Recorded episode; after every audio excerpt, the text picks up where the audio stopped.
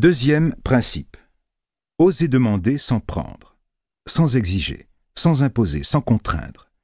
Tenez compte de la réponse, quelle qu'elle soit. Vous formulez une demande à l'autre, et si celui-ci accepte, tant mieux. S'il refuse, reconnaissez-lui le droit de ne pas être d'accord avec vous. À la limite, dites à la personne quels sont vos besoins, quelles sont vos émotions, quels sont vos soucis, et voyez avec elle comment trouver une solution commune. Vous allez en quelque sorte négocier, et il n'y a pas de honte à cela. Troisième principe, sachez recevoir et accueillir ce que l'on vous donne. Si quelqu'un vient de vous donner quelque chose de tout son cœur, et que vous n'avez même pas un regard ni un mot pour lui témoigner votre reconnaissance, vous risquez de blesser cette personne, de lui faire de la peine, de lui donner l'impression qu'elle n'a aucune valeur à vos yeux. Elle pourra en conclure que vous ne l'appréciez pas, et qu'il n'est plus souhaitable qu'elle continue à vous donner ou à vous apporter quoi que ce soit. Même si cette personne a accompli son geste d'une manière complètement désintéressée, elle sera toujours sensible à votre sourire, à vos paroles affectueuses et reconnaissantes. Au cas où le cadeau que vous recevez ne correspond pas à vos attentes, montrez-lui tout de même votre gratitude.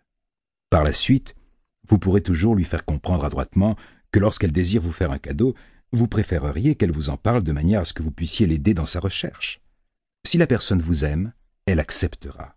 Si elle ne vous aime pas, n'en tiendra pas compte, mais au moins vous le saurez.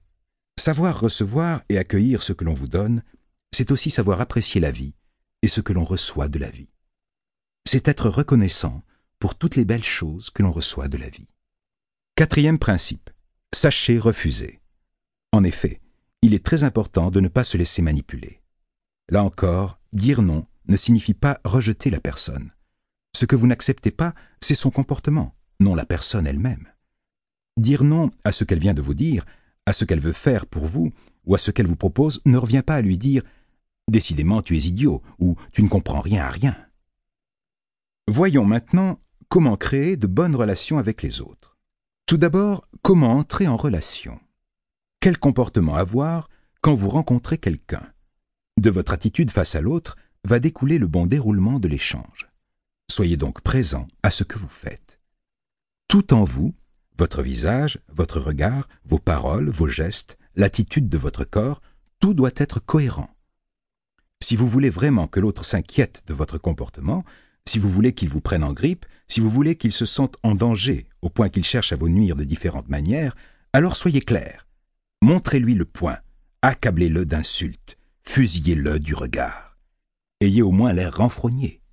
Ainsi, vous ne serez pas déçu. Les résultats seront conformes à votre attente.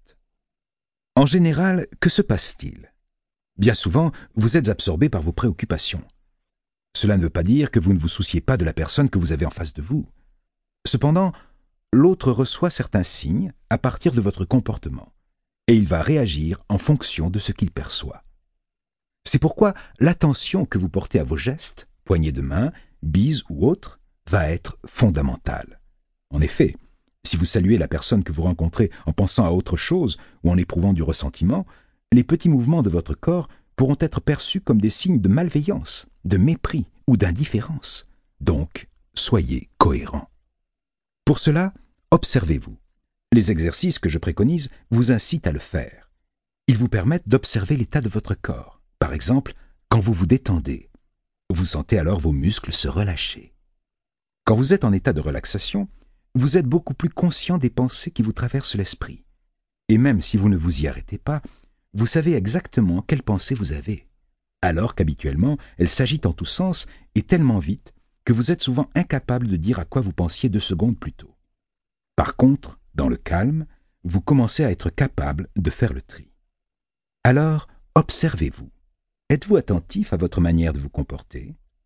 Votre attitude est-elle dominatrice? Votre regard est-il dur? Votre visage crispé? Vos gestes agressifs? Votre poignée de main écrasante ou au contraire molle, hésitante? Votre attitude est-elle inquiète, distante? Un conseil. Desserrez les mâchoires. Soyez accueillant dans votre regard, dans vos gestes, dans vos paroles. Ayez une attitude confiante. La respiration spéciale que je préconise dans Conseil d'urgence première partie vous permettra de ne pas être complètement crispé. Faites donc quelques respirations profondes et présentez-vous à l'autre sous votre meilleur jour.